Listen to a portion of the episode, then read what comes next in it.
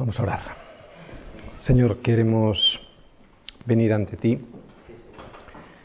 y queremos exponer tu palabra, Señor.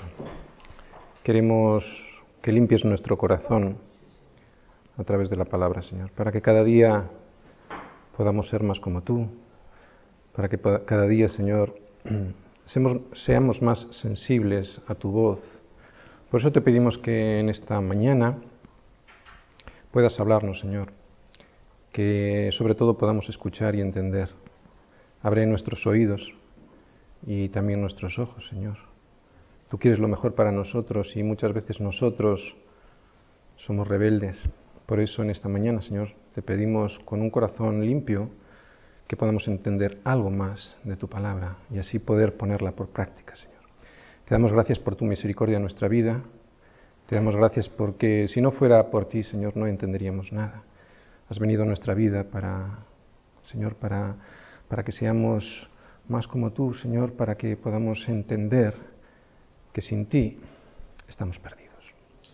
En el nombre de Jesús ponemos este culto, Señor, esta predicación, para que tú nos ayudes a entender. En el nombre de Jesús, amén. Muy bien, no sé si tenemos problemas de audio. ¿Me, oís bien? Sí. Vale, muy perfecto. el micrófono. No, si me oís bien está bien. Eh, me oís bien, muy bien. Recuerdos de la iglesia de Bilbao. Bien, hoy vamos a, vamos a ir al libro de Juan, el último capítulo. Pero antes de entrar ahí, quiero recordaros una cosa. Vamos a hablar de Pedro, ¿de acuerdo? En el libro de Hechos vemos a un Pedro que está lleno, ¿verdad?, de poder y de un denuedo increíble. ¿Sabéis lo que es denuedo? En griego la palabra significa libertad en el habla.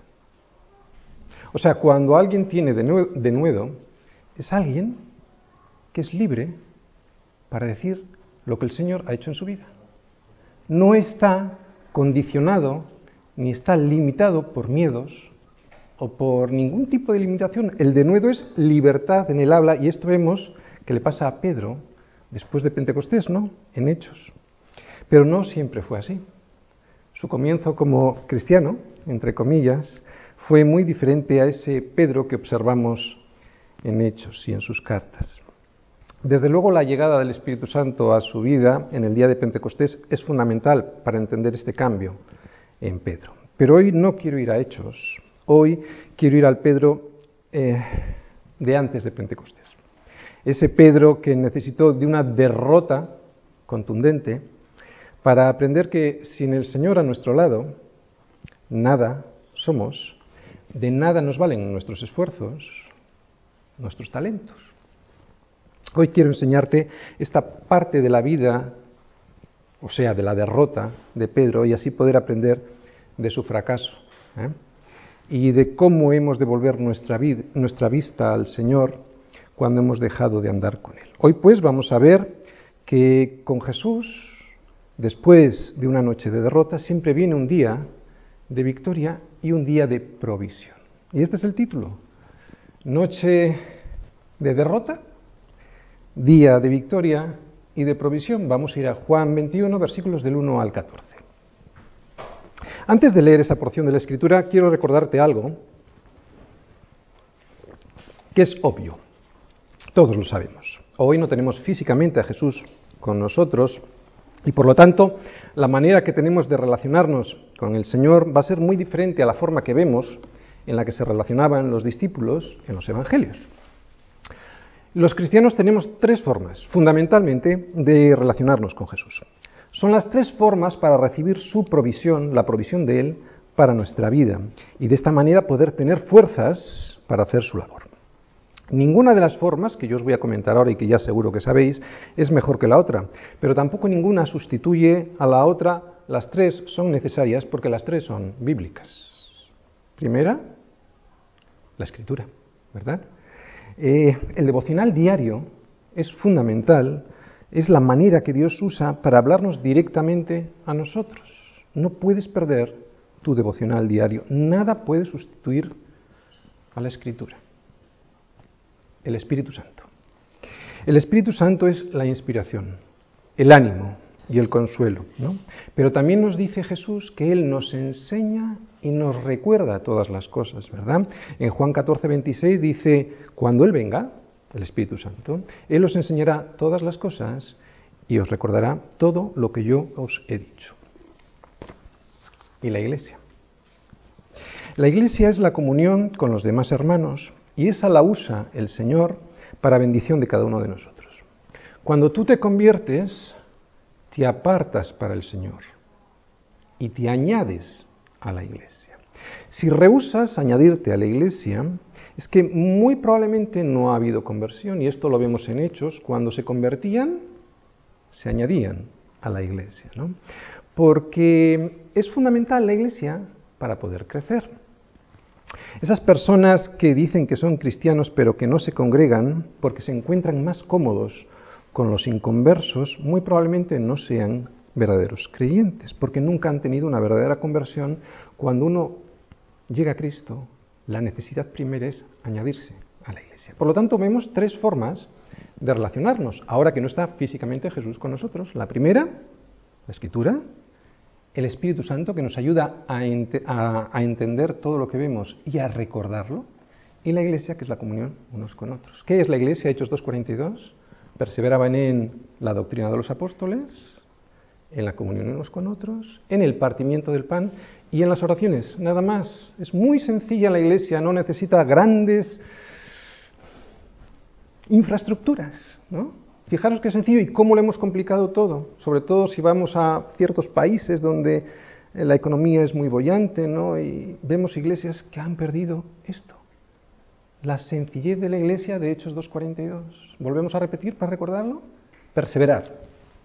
Perseverar. Y en cuatro cosas. No hay más. En la doctrina de los apóstoles. ¿Qué es lo que vamos a hacer hoy? ¿Verdad? En la comunión unos con otros. En el partimiento del pan y en las oraciones. Bien, en algún sentido los versículos que vamos a ver hoy son el embrión de la iglesia. Hoy vamos a ver a unos discípulos reunidos y al Señor en medio de ellos. ¿De acuerdo? Vamos a ver al Señor manifestándose, y ahora os explico qué quiere decir esta palabra, cuando los discípulos están juntos la iglesia. ¿Eh? El Señor enviando bendición, fe, provisión, un desayuno. Hoy vamos a tener un desayuno. Si habéis desayunado, vamos a volver a desayunar. ¿eh? Manda ánimo y un refresco a tu vida. Vamos a leer todos los versículos de Juan 21, del 1 al 14, y luego vamos a ir versículo por versículo para ver qué, qué es lo que nos quiere decir el Señor con esta porción en esta mañana. Juan 21, versículos del 1 al 14. Leemos. Después de esto Jesús se manifestó otra vez a sus discípulos. ¿Qué es después de esto? Pues mira, el Señor había resucitado en Juan 20, se aparece a María Magdalena, ¿vale? También vemos cómo se reúne, cómo se aparece a los discípulos y llega Tomás después de esa aparición y le dicen los discípulos que han visto al Señor y Tomás dice, si no meto mi dedo en los donde, estaban los clavos y meto mi mano en el costado no creeré. Vemos a un Tomás incrédulo, ¿no? Después de esto, seguimos leyendo. Jesús se manifestó otra vez a sus discípulos junto al mar de Tiberias. Y se manifestó de esta manera. Estaban juntos Simón Pedro, Tomás llamado el Dídimo, Natanael, el de Caná de Galilea, los hijos de Zebedeo y otros dos de sus discípulos. Simón Pedro les dijo, voy a pescar. Ellos le dijeron, vamos nosotros también contigo. Fueron y entraron en una barca y, aquella noche no pescaron nada. Cuando ya iba amaneciendo, se presentó Jesús en la playa, mas los discípulos no sabían que era Jesús. Y él les dijo, hijitos, ¿tenéis algo de comer? Le respondieron, no. Él les dijo, echar la red a la derecha de la barca y hallaréis. Entonces la echaron y ya no la podían sacar por la gran cantidad de peces. Entonces aquel discípulo a quien Jesús amaba dijo a Pedro, este es Juan, ¿de acuerdo? Juan dijo a Pedro, es el Señor. Simón Pedro, cuando oyó que era el Señor, se ciñó la ropa porque se había despojado de ella y se echó al mar. Y los otros discípulos vinieron con la barca arrastrando la red de peces, pues no distaban de tierra sino como doscientos codos. Al descender a tierra vieron brasas puestas y un pez encima de ellas y pan. Jesús les dijo, traer los peces que acabáis de pescar. Subió Simón Pedro y sacó la red a tierra llena de grandes peces, 153, y siendo tantos, la red no se rompió. Les dijo Jesús, venid, comed. Y ninguno de los discípulos se atrevía a preguntarle, ¿tú quién eres? sabiendo que era el Señor. Vino pues Jesús y tomó el pan y les dio, y asimismo del pescado. Esta era ya la tercera vez que Jesús se manifestaba a sus discípulos después de haber resucitado de los muertos. Yo lo he dividido en tres partes. La primera es noche de derrota. El primer versículo. Vamos a él. Juan 21, versículo 1. Después de esto, Jesús se manifestó otra vez a sus discípulos junto al mar de Tiberias y se manifestó de esta manera. Muy bien, ya sabemos que era la tercera vez que se manifestaba delante de sus discípulos, ¿no? Juntos, como iglesia, vamos a decir así. ¿eh? Había habido apariciones individuales, pero esta era la tercera vez que el Señor se aparecía a una comunidad de discípulos. Pero fíjate, no dice Juan que se apareció, utiliza otra palabra utiliza la palabra se manifestó, para indicar que ahora, después de resucitado, sus apariciones eran diferentes a como antes le veían los discípulos. Antes ellos le veían, ahora ellos ven que se manifiesta. Cuando tú te manifiestas a los demás, no solo significa que apareces físicamente en un lugar, ¿no? Y así los demás te pueden ver. Significa algo más manifestarse es desplegar todas tus características, todos tus atributos. O sea, ¿quién eres tú? Eso es manifestarse, ¿no? Y, Jesús se manifestó desplegando toda su gloria. No solo hizo una aparición física, de manera que los discípulos le pudieran ver, y ya está, sino que demostró a sus discípulos sus atributos, su amor y su poder, como hemos leído hasta hace un momento. Hay muchos cristianos que piensan que Jesús no se manifiesta a sus vidas. Yo te voy a contar una manifestación, un acto de poder y de amor que te puede pasar muchas veces desapercibido. Mira, un acto de demostración de poder y de amor lo estamos viendo en este versículo, y es que cuando Jesús se manifiesta, solo lo hace delante de sus amigos, no frente a sus enemigos. Y esto es un milagro.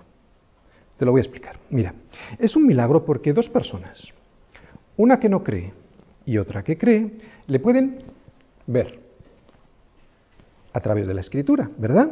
La persona que no cree solo le puede ver. Y eso, cuando le ve, ¿no? ¿Y cómo le ve? Como un maestro, como un personaje histórico. La otra persona, la que cree, además de ver a Jesús como un maestro, él, el Señor, se le manifiesta a su vida como el Señor y como el Salvador. ¿Te das cuenta cómo el Señor hace una manifestación solo a sus amigos? Mucha gente le puede ver, pero no se manifiesta a todo el mundo. Vamos un momentito a Hechos. Fijaros, Hechos 10, 40, 41. Fijaros lo que pone ahí. Pedro está hablando, creo recordar que era en la casa de Cornelio, y de repente Hechos 10, versículos 40 y 41, sí. Dice Pedro, a este, o sea, a Jesús, levantó Dios al tercer día. Vamos a llegar todos, Hechos 10, 40 y 41.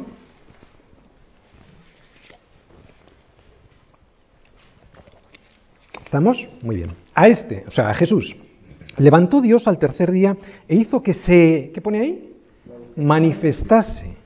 Ah, mira lo que dice Pedro, no a todo el pueblo sino a los testigos que Dios había ordenado de antemano, a nosotros que comimos y bebimos con Él después que resucitó de los muertos. O sea, ¿a quién se manifiesta? ¿Me lo decís? A sus discípulos, a sus amigos. Jesús solo se manifiesta a sus amigos. Y esto es un milagro. Es un milagro. Es un milagro porque la misma escritura no lo ven todos igual. Unos solo le pueden ver físicamente y cuando le ven, ven como un maestro, como un personaje histórico, y sin embargo a ti te es manifestado como tu Señor y como tu Salvador. ¿no? Y al final de este versículo 1 que estamos viendo de Juan dice, y se manifestó de esta manera. Vamos a verlo. ¿Cómo? Versículo 2. Estaban juntos Simón Pedro Tomás, llamado el Dídimo, Natanael, el de Caná de Galilea, los hijos de Zebedeo y otros dos de sus discípulos. Este versículo 2 dice que estaban juntos. ¿Sí? Como estamos nosotros ahora, estaban juntos. Oye, ¿quién estaban juntos? Un grupito de problemáticos. Y ver a estos, luego os explico por qué son problemáticos, ¿no? Y ver a estos problemáticos juntos a mí me anima, porque me recuerda mucho a mi iglesia con su pastor a la cabeza. Así que ya empezamos a, a, ver a quién se manifiesta Jesús, ¿verdad?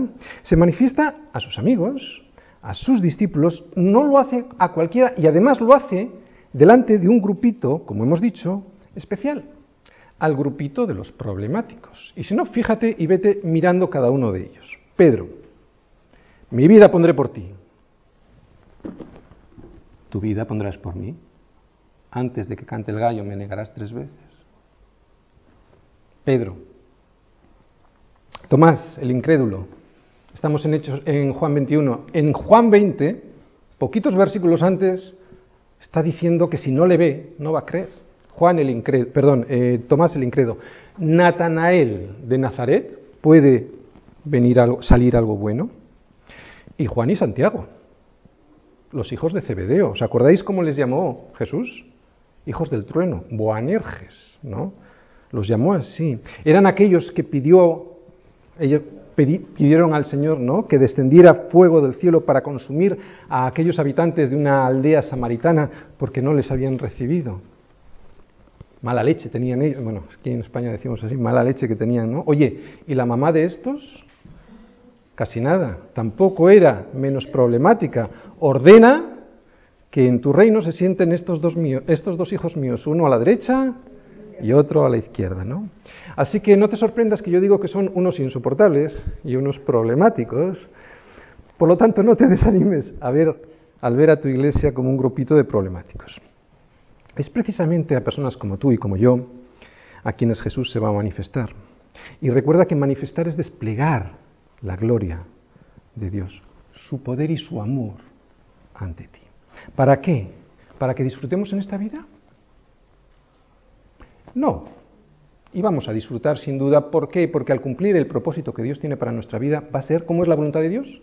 Buena, agradable y perfecta, ¿verdad? Quiero recordar Romanos 12.2. Pero no ese es el motivo. El motivo es para darle la gloria a Él, ¿verdad? Este versículo, además de los personajes mencionados, vimos que hay dos discípulos más, ¿verdad? Muchos comentaristas han intentado averiguar quiénes eran, y en mi opinión están todos ellos equivocados. Para empezar diremos que los otros dos seguramente son también dos discípulos problemáticos. Y uno de ellos estoy absolutamente seguro de saber quién es. Yo. No hay en mi iglesia, en mi comunidad, nadie con más necesidad de Cristo que yo. Estoy totalmente de acuerdo con Pablo cuando, recordáis, se cataloga a sí mismo como el primero de los pecadores. Esto no es una forma de hablar, ¿eh? Esto no es una forma de ser aparentemente espiritual. Esto es una revelación del cielo. Cuando dice Pablo que es el primero de los pecadores, es que realmente le ha sido manifestado algo que no a todo el mundo le es manifestado. Porque yo lo valgo, dice la publicidad, ¿verdad? De L'Oreal. Todo lo contrario de lo que dice Pedro, perdón, Pablo. Yo soy el primero de los. Eso es una revelación del cielo. Ese es el inicio de la conversión de una persona. Si no te ves así, mmm, vuelve a la primera bienaventuranza, ¿verdad? Bienaventurados los, ¿recordáis? Pobres en espíritu. O sea, pecador, porque de ellos será el reino de los cielos. Es imposible decir esto que estamos diciendo aquí, a no ser que lo digas como una muletilla religiosa, si no te ha sido revelado, manifestado desde el cielo. Por eso decir que soy el primero de los pecadores, más que un insulto para mí, es un alivio. ¿Por qué? Porque yo sé que a partir de ahí todo va a ser una bendición. Cuando Pablo fue tirado al suelo y mordió el polvo, el polvo, el día que le fue revelado el Señor, ya no podía ir más abajo. Todo lo que iba a venir a partir de ahí ya iba para arriba. Por eso para mí no es un insulto, es todo lo contrario. Es una bendición. Solo tendrás la posibilidad de recibir la bendición que venga de Dios si primero eres capaz de ver tu condición, tu verdadera condición. Y eso solo es posible si Cristo se manifiesta a tu vida. No vale con solo verle en las escrituras. Hay otro discípulo más, ¿verdad? Porque dijimos que había dos, uno era yo. ¿Quién podrá ser? ¿Te reconoces un problemático? ¿Eh? ¿Un enfermo con necesidad de médico? Pues todavía queda sitio en este versículo.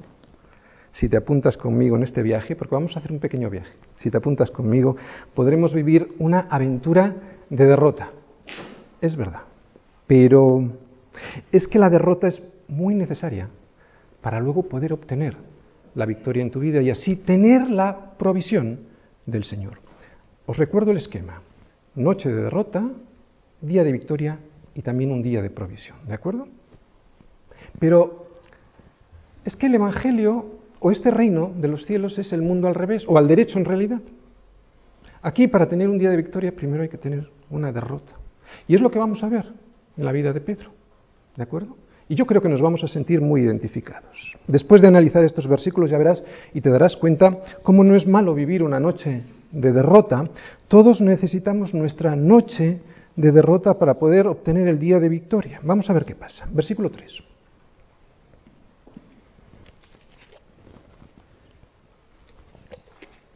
Leemos. Simón Pedro les dijo, voy a pescar. Ellos le dijeron, vamos nosotros también contigo. Fueron y entraron en una barca y aquella noche no pescaron nada. Pedro, como siempre, en acción, ¿verdad? Conocemos muy bien a Pedro. Pedro actúa antes que Juan. Juan entiende antes que Pedro.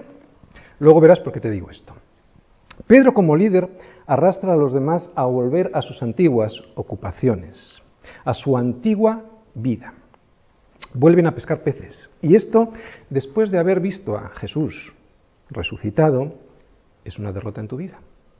¿Cuántas veces no nos ha ocurrido a nosotros esto mismo, ¿no? que después de haber visto la gloria de Dios en nuestras vidas, hemos vuelto a nuestra antigua forma de vivir?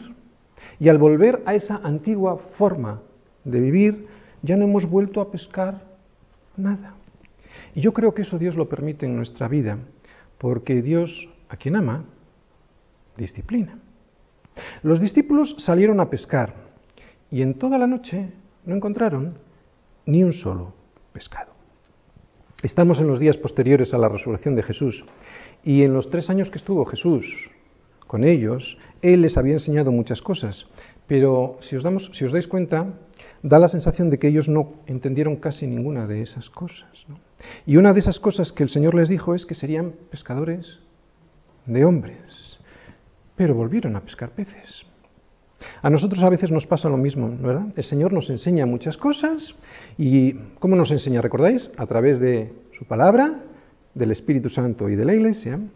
Eh, os digo que nos enseña muchas cosas, pero a la hora de salir a pescar vamos como si nunca hubiéramos entendido nada, porque vamos en nuestras fuerzas y vamos, como va Pedro, sin su compañía. Y claro, no hay ningún fruto en nuestra vida, lo que hay es derrota. Pero para un cristiano la derrota es muy buena y después vamos a ver por qué. Aunque os adelanto que gracias a ella estos discípulos pudieron volver a reconocer a Jesús otra vez en sus vidas. Salir a pescar peces. Cuando fuimos llamados a otra cosa, significa que volvemos al inicio. Y volvemos allí porque no hemos entendido nada bien, nada bien el mensaje que se nos dijo, ni su propósito el propósito que tú tienes para tu vida. En estos versículos vemos que Pedro no entendió del todo bien lo que Jesús le había dicho. Por eso vemos que volvió a pescar peces. Pero Jesús en su misericordia, ¿qué es lo que hace? Volvió a por él y a por los demás para recordarles lo que ya les había dicho, que les haría pescadores de hombres, que su propósito en esta vida era otro.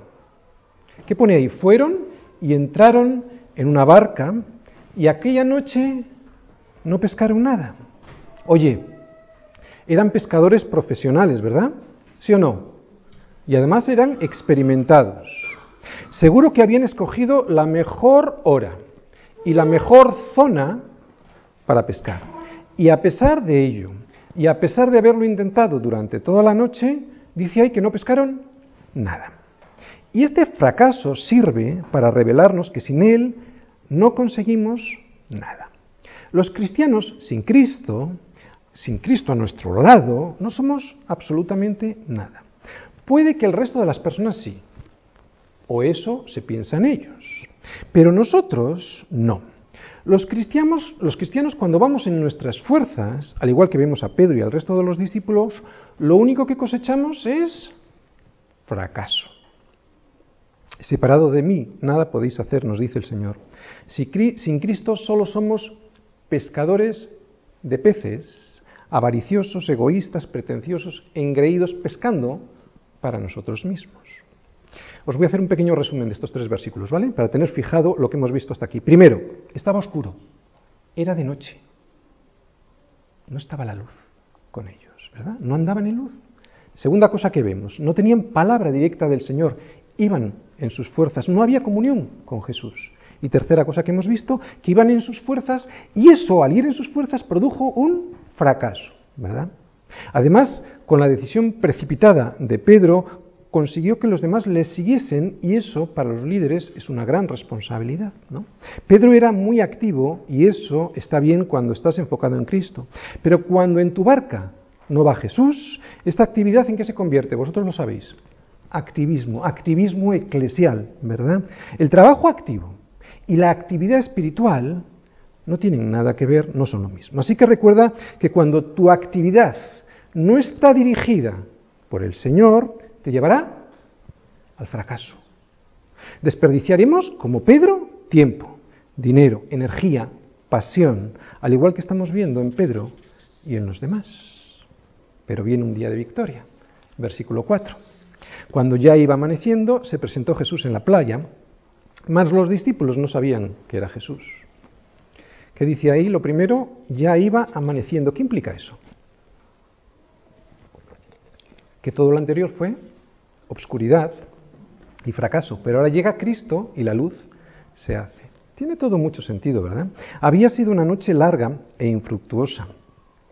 Pero eso para los cristianos, o sea, para los que quieren obedecer al Señor, no estoy hablando de cristianos nominales, sino los que quieren obedecer al Señor, solo es el principio de algo bueno. Porque el Señor siempre viene por nosotros y nos levanta y nos anima y nos da una nueva oportunidad.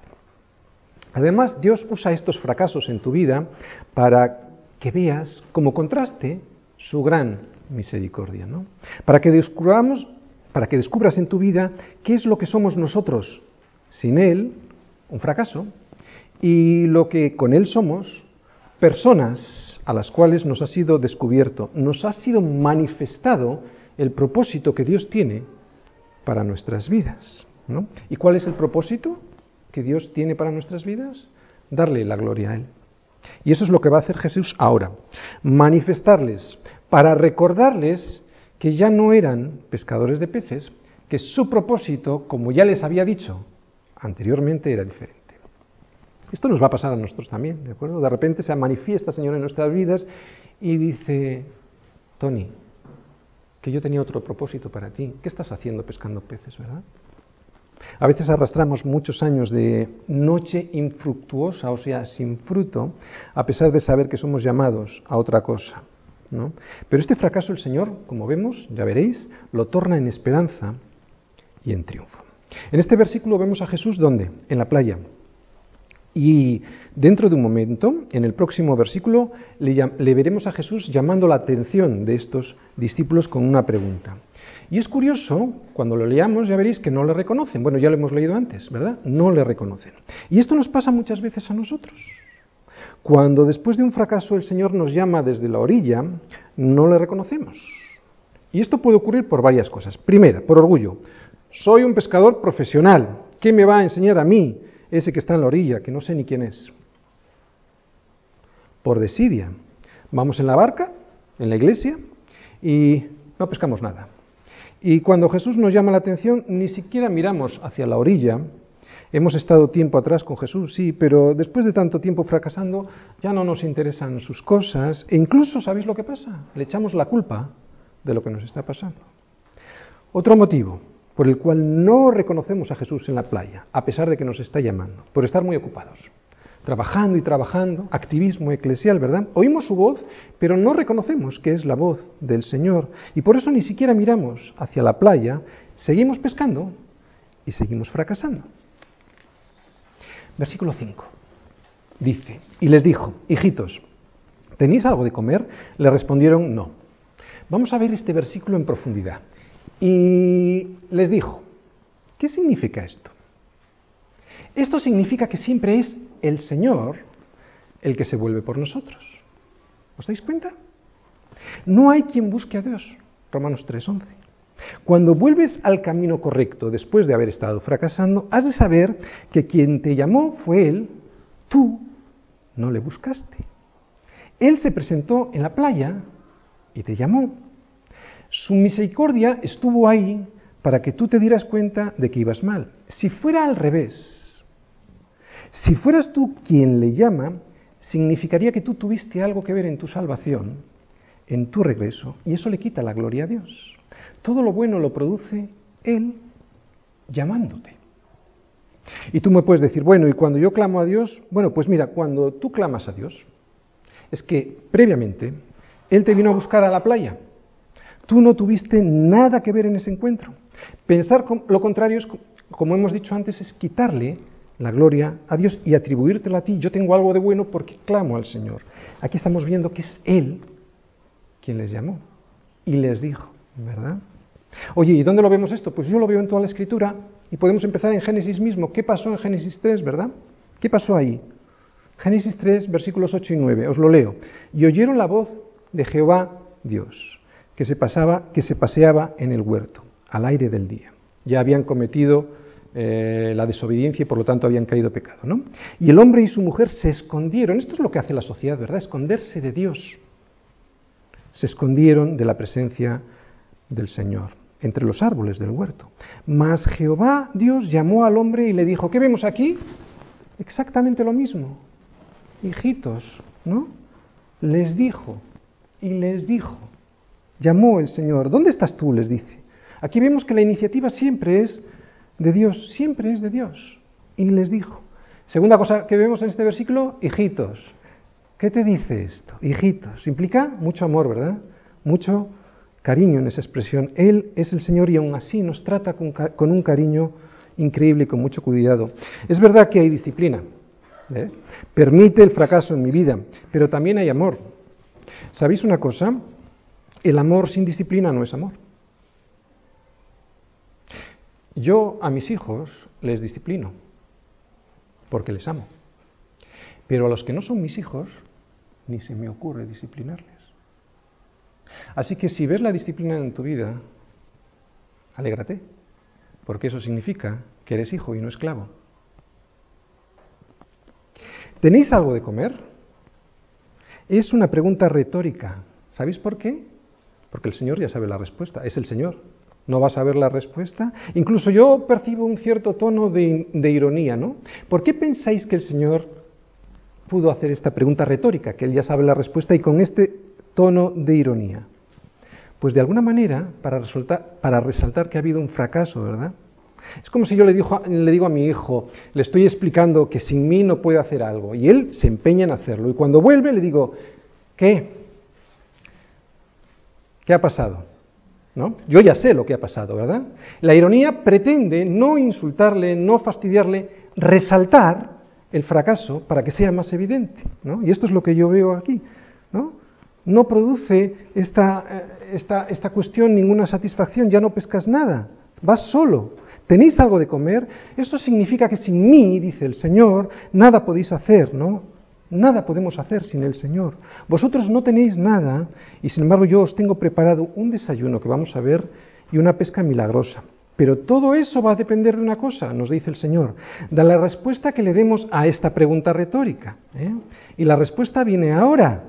¿Qué responden? Y le respondieron, no. Aquí me empiezan a gustar los discípulos, ¿verdad? Aquí se ven los verdaderos creyentes. Los verdaderos creyentes se ven en la respuesta que le dan al Señor cuando en su vida se les pregunta por los resultados de sus fracasos. Y en esta respuesta no hubo ni peros ni excusas. ¿Le respondieron? No. La naturaleza caída del hombre siempre está escondiendo sus fracasos con excusas. Pero si nos reconocemos miserables y fracasados delante del Señor, entonces Él nos dará una orden, luego lo vamos a ver, que si la obedecemos traerá abundancia a nuestra vida. Estoy hablando de abundancia espiritual, ¿no? Y eso lo que significa es que las bendiciones de Dios vendrán a tu vida, ¿para qué? Para que hagas el propósito para el cual fuiste llamado. ¿De acuerdo? Bendición no es que te dé un coche o una casa, que si la necesitas te la dará, pero si la necesitas para cumplir el propósito para el cual fuiste llamado. ¿De acuerdo? Podríamos poner muchos ejemplos. Señor, dame una esposa. Bueno, vamos a ver. ¿Cuál es el propósito que tú tienes para tu vida? Si tú quieres servirme, yo te voy a dar una esposa, la ayuda idónea para que tú puedas hacer mejor tu labor. ¿Os dais cuenta? Las bendiciones que Dios nos da son para que podamos cumplir su propósito, no para nuestros deleites. Aunque eso, evidentemente, como es su voluntad para nosotros, va a producir, Romanos 12.2, como dijimos antes, que su voluntad es buena, agradable y perfecta. Pero primigeniamente no es para que tú disfrutes, es para darle la gloria a Él y que hagas su voluntad en tu vida. Así que no nos escondamos de nuestra condición, ¿no? La única manera de empezar a resolver los fracasos de nuestra vida, el problema que tenemos de nuestra incapacidad, es reconociendo esa incapacidad delante de Cristo, delante de un Cristo que desde la orilla te está llamando.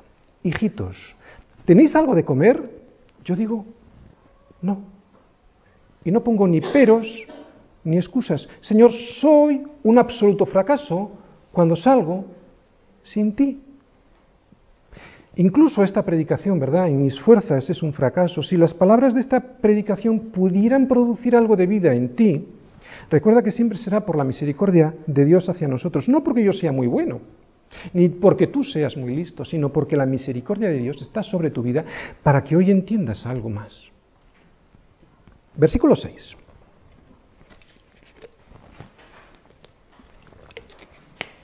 Y él les dijo, echar la red a la derecha de la barca y hallaréis. Entonces la echaron y ya no la podían sacar por la gran cantidad de peces.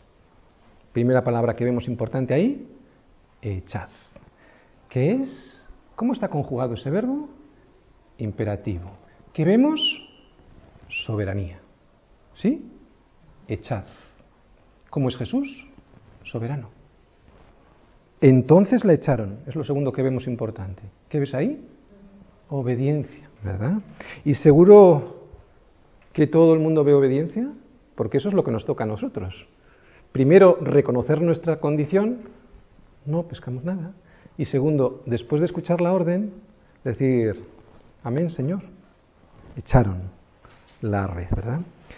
Soberanía, explicado antes. ¿Qué significa soberanía? Mira, eran pescadores experimentados y un profesional experimentado no suele permitir que un extraño le dé instrucciones y mucho menos una orden y sin embargo vimos que obedecieron. Oye, más que pescadores, ¿sabes lo que parecen? Militares, soldados. Es un ejemplo para nosotros delante del Señor, ¿verdad?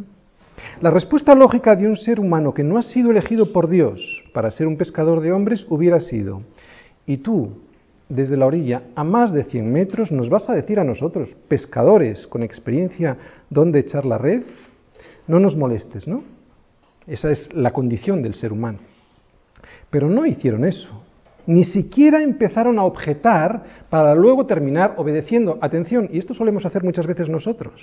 Ni siquiera hacen esto, ni siquiera empiezan a ponerle peros al Señor para luego terminar obedeciendo. No, no hay ningún pero, simplemente obedecen. Parecen, como hemos dicho, soldados, militares, no parecen pescadores. Han sido elegidos para una misión y el que en ellos comenzó la buena obra la terminará.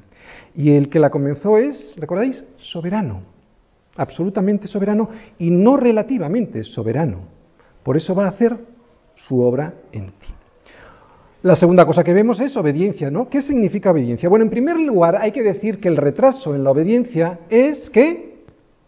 Desobediencia. ¿Sí o no? Esto lo podemos ver con nuestros hijos. Si yo le mando a hacer una cosa a mi hijo y se retarda, no es obediencia, ¿qué es? Es desobediencia, simplemente desobedecer. Así que si no lo obedecemos hoy para hacerlo mañana, no solo desobedecemos, es que además retrasamos las bendiciones que tiene Dios para nuestra vida. La bendición de Dios viene a nuestras vidas solo después de obedecer, no solo después de creer. ¿De acuerdo? Creer, creer, lo puede hacer mucha gente. Obedecer, solo los hijos obedecen. La fe es mucho más que creer, la fe es obediencia. Y es por eso que en este versículo, después de obedecer, ¿qué es lo que vemos? Viene una gran bendición. Y fue tal la bendición que no podían sacar la red por la gran cantidad de peces que viene ahí, ¿verdad? Jesús realiza un milagro y el propósito del milagro, ¿me podéis decir cuál creéis que es? ¿Que tuvieran muchos peces y pudieran comer? El propósito del milagro era para abrirles los ojos. El propósito de los milagros son para llevarte a Cristo, no para que te quedes con el milagro. Cuando vemos que muchos cristianos hacen esos cultos de milagros y se quedan con los milagros, están equivocados. El milagro es una señal, pero no es para que permanezcas en esa señal, es para llevarte a Cristo. Es tan ridículo como cuando vas de Santander a Bilbao y cuando llegas a Bilbao ves la señal Bilbao. Sales del coche y te abrazas a la señal todo contento y te quedas en la señal, abrazando a la señal. No, el propósito de la señal que es llevarte a casa. Te alegras en casa, en Cristo, no en la señal. Por eso el propósito de este milagro no eran los peces, eso era absolutamente secundario. El propósito del milagro era abrirles los ojos a los discípulos y hacerles ver que por sí mismos ellos no pueden hacer nada, que es lo mismo que nos está diciendo el Señor hoy, ¿no? El milagro no fue para darnos peces, el propósito del milagro fue para fortalecer su fe en Él. Los milagros, como decimos, no son un fin en sí mismos, son un medio para llegar a algo mejor, a Cristo. Las palabras de Jesús fueron una orden. Oye, ¿sería esta orden la que le empezó a sonar a Juan en su cabeza? ¿No? ¿Le haría recordar algo en el pasado esta voz del Señor? Porque ahora vamos a ver a Juan que despierta. ¿eh? ¿Qué, ¿Qué le diría en su interior, en su corazón a Juan? ¿Calma? ¿Seguridad? ¿Autoridad?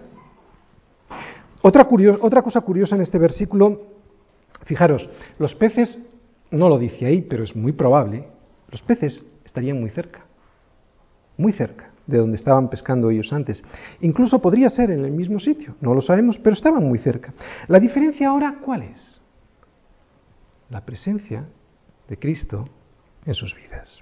Puedes estar muy cerca, puedes estar viviendo incluso una religión cristiana, ¿De acuerdo? Ser un religioso cristiano. Pero sin la presencia de Cristo en tu vida, no serás efectivo. Todos tus esfuerzos serán en vano, no vendrá la bendición a tu vida. Siguiente versículo, el 7. Entonces, aquel discípulo a quien Jesús amaba, dijo a Pedro, es el Señor. Simón Pedro, cuando oyó que era el Señor, se ciñó la ropa, porque se había despojado de ella y se echó al mar.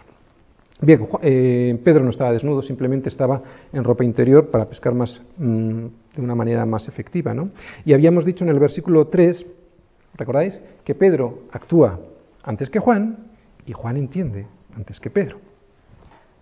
En Juan 28, o sea, un poquito más adelante donde estamos ahora, vemos algo similar, ¿verdad? Vemos como Pedro, ¿recordáis? Cuando María Magdalena va a avisar a Pedro y a Juan que el Señor no estaba en el sepulcro, van corriendo los dos, son dos amigos muy diferentes, pero son amigos, ¿verdad? Y Pedro llega, perdón, Juan llega antes que Pedro, muy probablemente porque como es más joven, pues llegaría con más fuerzas, pero Juan se queda en la entrada. Pedro enseguida entró al sepulcro, ¿verdad? Por eso os digo que aquí vemos a un, ahora volvemos a Juan, eh, Juan 21.7, eh, ¿verdad? Vemos de nuevo a, juntos a Pedro y a Juan. Uno actuando antes, otro entendiendo antes. Y yo creo que esto está bien, ¿de acuerdo? ¿Recordáis? Estamos viendo un grupo de discípulos, vemos la iglesia y esto Dios lo usa, ¿no? Con nuestro carácter. Así que no te preocupes mucho por eso, solo obedece y déjate ser usado por el Señor. Pedro y Juan parecen incompatibles. Pero yo no lo veo así. Mira, en el reino de Dios, en el ministerio, en la iglesia, el discípulo de acción se complementa perfectamente con el discípulo de visión. Juan le da la visión. Pedro realiza la acción. Pedro se viste y salta, va corriendo hacia su Señor. Pero el Señor ama a los dos.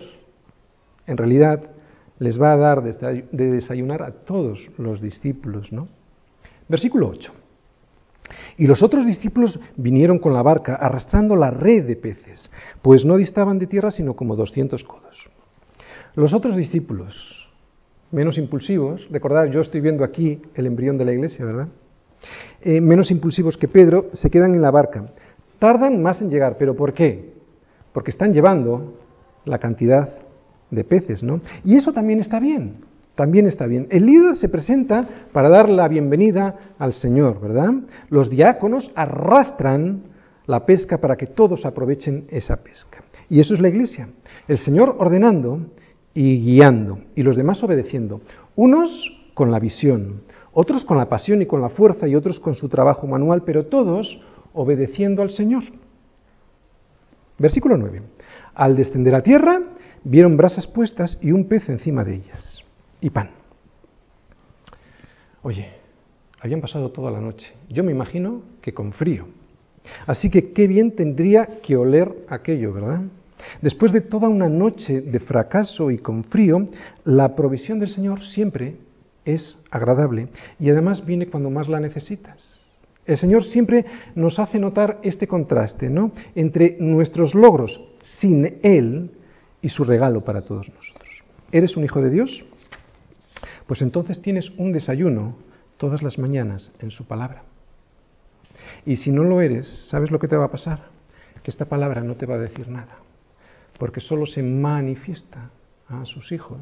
Los demás solo le pueden ver y no entienden nada. Por eso necesitas la palabra para tener el desayuno del Señor todas las mañanas. Recuerda que este desayuno, esto es muy importante, es porque Él quiere dártelo. Estamos viendo aquí. Quien da el desayuno es el Señor. No porque tú o yo lo merezcamos, es porque Él quiere, es por el puro afecto de su voluntad. Si Él no se hubiese presentado en la orilla, yo seguiría con frío y sin nada para comer, y además con fracaso en mi alma. Su regalo es siempre nutritivo rico y en el momento oportuno, o sea, siempre como hemos dicho antes, bueno, agradable y perfecto, porque es así su voluntad. ¿Puede haber algún impedimento para que se produzca este milagro en tu vida? El único impedimento que yo veo para que se produzca un milagro así es yo mismo. O sea, nosotros mismos cuando intentamos remar en nuestras fuerzas sin mirar a la orilla y por lo tanto sin recibir el desayuno que el Señor tiene preparado para nosotros. Versículos 10 y 11. Jesús les dijo, traed los peces que acabéis de pescar. Subió Simón Pedro y sacó la red a tierra llena de grandes peces, 153, y aun siendo tantos, la red no se, rompió. Bien, en este versículo 11 hay dos milagros más. Hay uno que es que la red no se rompió, a diferencia de Lucas 5, que si miráis, en la pesca milagrosa sí se rompió la, la red. Y también vemos que Pedro tiene una fuerza especial para poder sacar la red a tierra. Pero sobre todo lo que yo veo en este versículo es que una vez que obedecemos a Jesús y que Él hace el milagro en nosotros, nosotros podemos y debemos observar la obra que Él hizo. ¿Te lo vuelvo a repetir? En este milagro, lo que el Señor nos está diciendo es que después de haber producido Él el milagro en tu vida, tú puedes y debes observar ese milagro. ¿Para qué nos manda sacar los peces que nos ha dado y exponerlo? Tres cosas para que disfrutemos de su abundancia y de su misericordia. Segundo, para que al verlo, para que al ver ese milagro meditemos en quién es Él y quién soy yo, o sea, en la grandeza de Dios al ver ese milagro. Y tercero, para que saquemos conclusiones, para que mejoremos en nuestra vida. ¿Cuál es la conclusión que tenemos que sacar? Muy evidente. ¿Cuál es? Que si voy a pescar solo, no pescaré nada. ¿De acuerdo? Por eso el Señor les manda sacar los peces. ¿De acuerdo? Porque no eran para comer. El Señor tenía preparado ya el desayuno, no necesitaba, el Señor no necesita de esos peces. Vamos a ver, día de provisión, versículos 12, 13 y 14. Dice, y les dijo Jesús, venid, comed, y ninguno de los discípulos se atrevía a preguntarle, ¿tú quién eres? sabiendo que era el Señor. Vino pues Jesús y tomó el pan y les dio, y asimismo del pescado. Esta era la tercera vez que Jesús se manifestaba a sus discípulos después de haber resucitado de los muertos. Bien, dos cosas para terminar. Primero, venid, comed. Es la invitación del Señor para aquellos que han reconocido que su incapacidad. Fíjate, venid y comed solo les da a aquellos que han reconocido yo no puedo, no consigo nada, no hemos pescado nada. El Señor solo te va a dar de su provisión después de haber reconocido, no Señor, no pesco nada sin ti. Y es importante recordar que lo que les dio Jesús para desayunar no fue lo que ellos pescaron. Jesús ya tenía preparado el desayuno desde antes en la playa.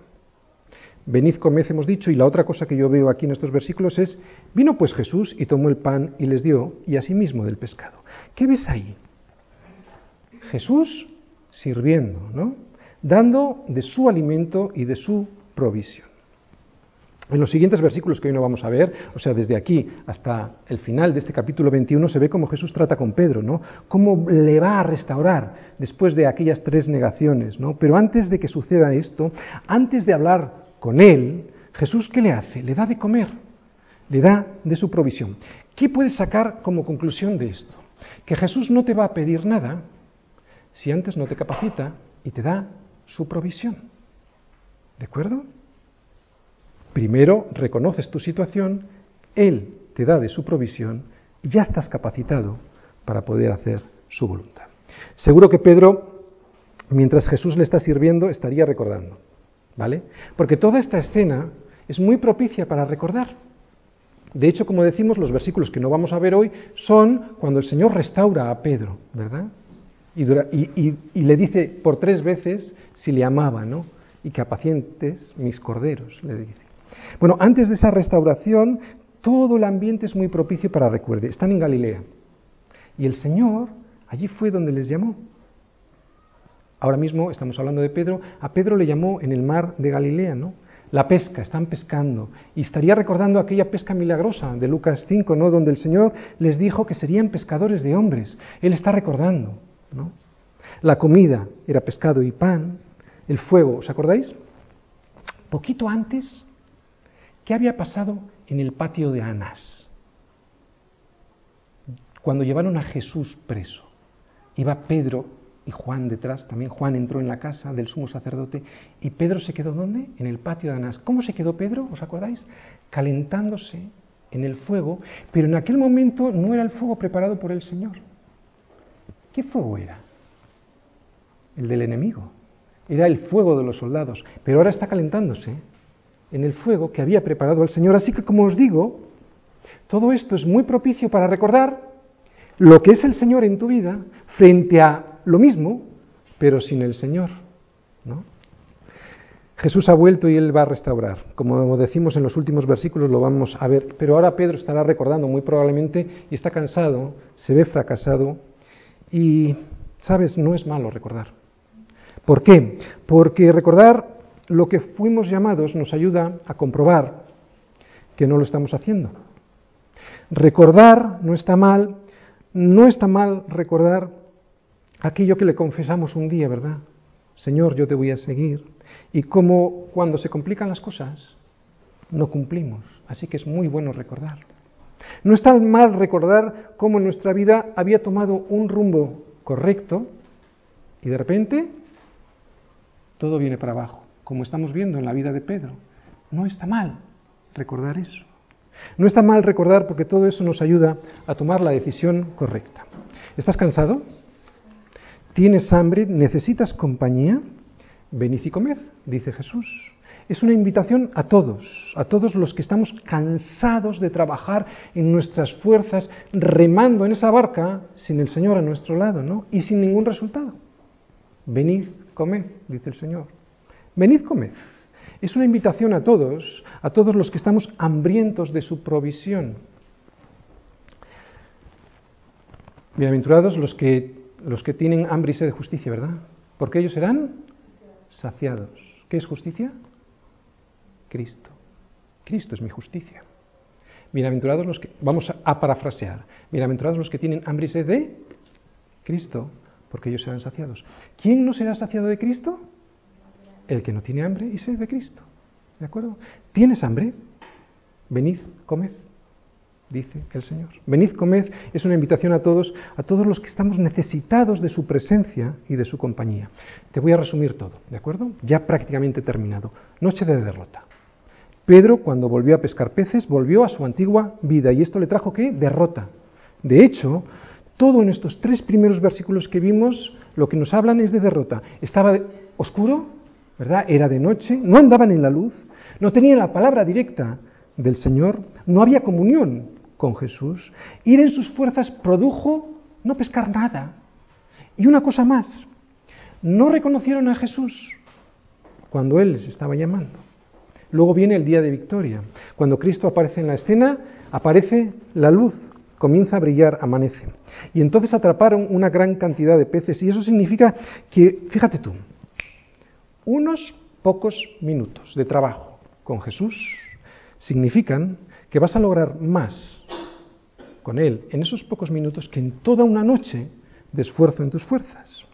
Y día de provisión es la invitación de Cristo para darnos de comer de su provisión y calentarnos con sus brasas ya preparadas. Por todo esto, cada mañana, antes de empezar cualquier actividad, cualquier ocupación, siempre deberíamos que mirar a la orilla y escuchar su voz, la voz del Señor. Siempre nos deberíamos preguntar de dónde va a venir nuestro socorro, y el Salmo 121 nos lo dice. ¿De dónde vendrá mi socorro? Mi socorro viene del Señor. Amén. Señor, te